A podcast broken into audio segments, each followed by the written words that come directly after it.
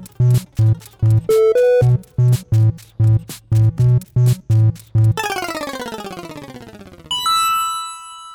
Pues bienvenidos a Pulsa Star, bienvenidos a esta segunda parte del resumen del Summer Game Fest Kickoff Live que se produjo eh, anteayer o ayer, no sé si voy a publicar los dos del tirón o uno cada día. Pero bueno, ya vamos a repasar otros anuncios un poquitín más pequeños, pero no por ello menos importantes. Eso sí, de los que a mí me, más me gustaron. Hay otros que me los voy a saltar. Pero bueno, empezamos por Metal Slug Tactics, rol tácticos con elementos roguelike eh, de, Metal Slug. Mm, o sea, eso, es que no puede tener mejor pinto, o sea, no, no puede tener mejores ingredientes. Por lo menos para mí, a mí me das Metal Slug, me das roguelike, me das ese pixel art totalmente de Metal Slug y desarrollado por Dotemu, que es un, es un buen estudio, o sea, no, no es un estudio AAA que todo el mundo tenga mil cosas en la cabeza de este estudio, pero bueno, saldrá para PC y todavía no sabemos cuándo se lanzará, aunque sí, ya tenéis la página de Steam donde podéis echar un ojo también al vídeo. Es un...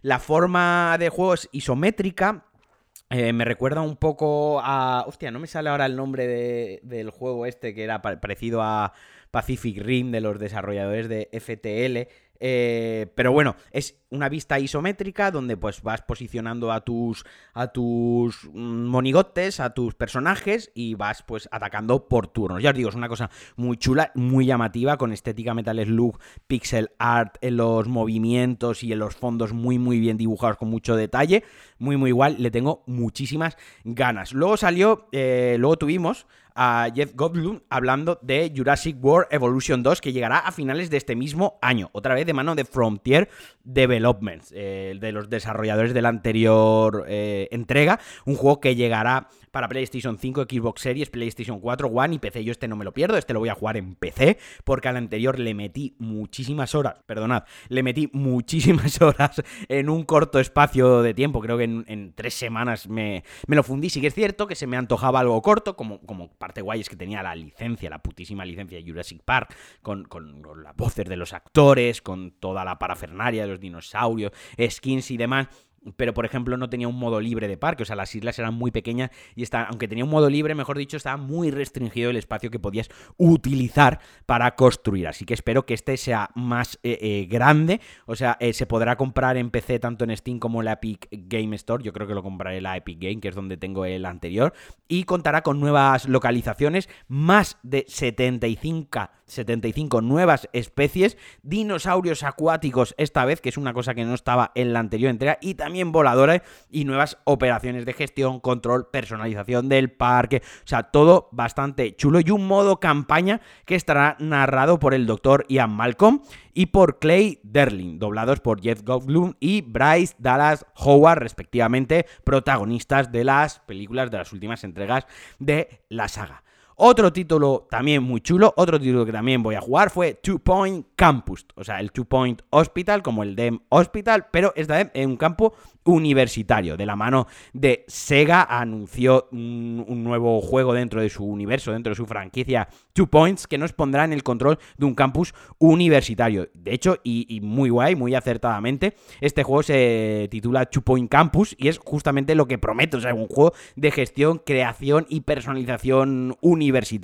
Llegará a PC y a consola de manera simultánea, se lanzará a la vez en algún momento de 2022, no tenemos fecha. También se mostró de Dark Picture Anthologies, House of Ashes, eh, a mí me encantan estos juegos, pero os remito, son juegos de Supermassive, son estas aventuras gráficas de miedo que están a un, paso entre la aventura gráfica y la película interactiva con Quentin Events, pero os remito en esta ocasión a DLC, a un DLC que grabé con, con José, que además pudo entrevistar al director de este juego y ahí os dejamos bastante, bastante información sobre ello. Luego también se anunció Salt and Sacrifice, la secuela de Salt and Sanctuary, este 2 del Souls-like que salió en la anterior generación y en PC, que a mí no me entusiasmó, tengo que ser honesto, recibió muy buenas críticas, muchísima gente lo jugó, lo alabó, a mí no acabó de gustarme. Por X motivo yo no, yo no eh, hice clic con él, Pero bueno, el eh, Suei Yoshida, el responsable de relaciones públicas de PlayStation con los desarrolladores independientes del juego,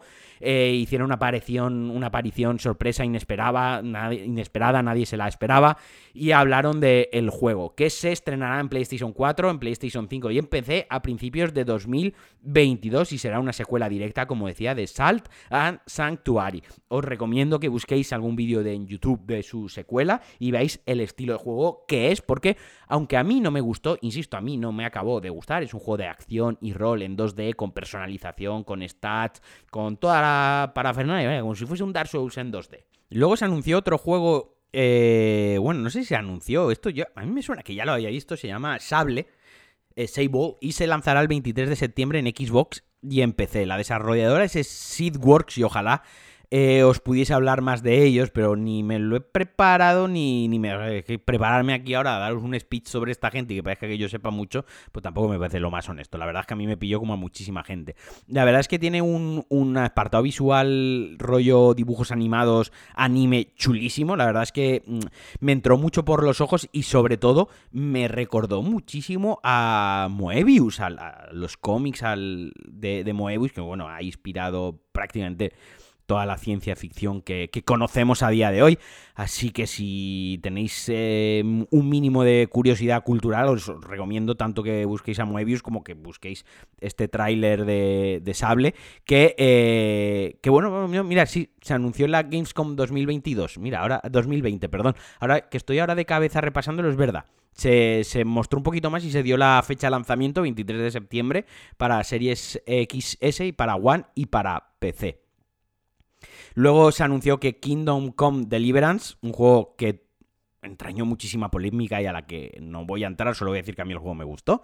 Llegará a Nintendo Switch, me parece un juegazo para Switch. No sé qué tal se verá de gráficos, qué tal estará adaptado, pero es un juego súper, súper, súper largo. Es un juego de echarle muchísima. Es como un Skyrim mucho más realista. Así que la Switch me parece una, una muy buena plataforma para, para jugarlo. Y una cosa que me llamó la atención fue Amazon Games, que, bueno, que patrocinaba el evento, eh, anunció que su desarrolladora Smilgate eh, sacaban o lanzaban Lost Ark, un RPG de acción que será completamente gratuito y que estará disponible en PC a través de Steam este mismo otoño por primera vez para, nosotros los occidentales. A mí me moló bastante, tuvo bastante buena pinta y yo creo que a ese le daré. Este es de los juegos que, entran solos, como digo yo, que, que a poco que tengas un poquitín de ganas de jugar, pues te lo juegas entero.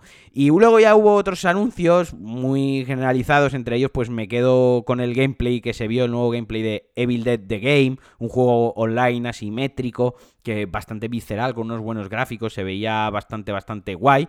Y bueno, pues eso, en general se vieron cositas, se podía haber visto algo más, luego pues eso, lo, que yo comenté en el, al principio, iba a decir, claro, al principio para mí porque estoy grabando, pero al principio del anterior programa, que anunciar como una World Premiere, una skin o, una nueva temporada un DLC, pues me parece un poco venirse arribísima. Pero bueno, en general, como arranque de L3, tuvimos ahí a Kojima, tuvimos ahí Wardenland y tuvimos el Den Ring. Creo que no nos podemos quejar y por eso son tan bonitos los videojuegos, porque pasas de estar totalmente aburrido en tu sofá diciendo esto no me interesa a gritar y querer saltar por la ventana para que sea ya Navidad. Que bueno, si saltas por la ventana no llega antes la Navidad. En fin, que no me enrollo más, que os deseo un buen fin de semana.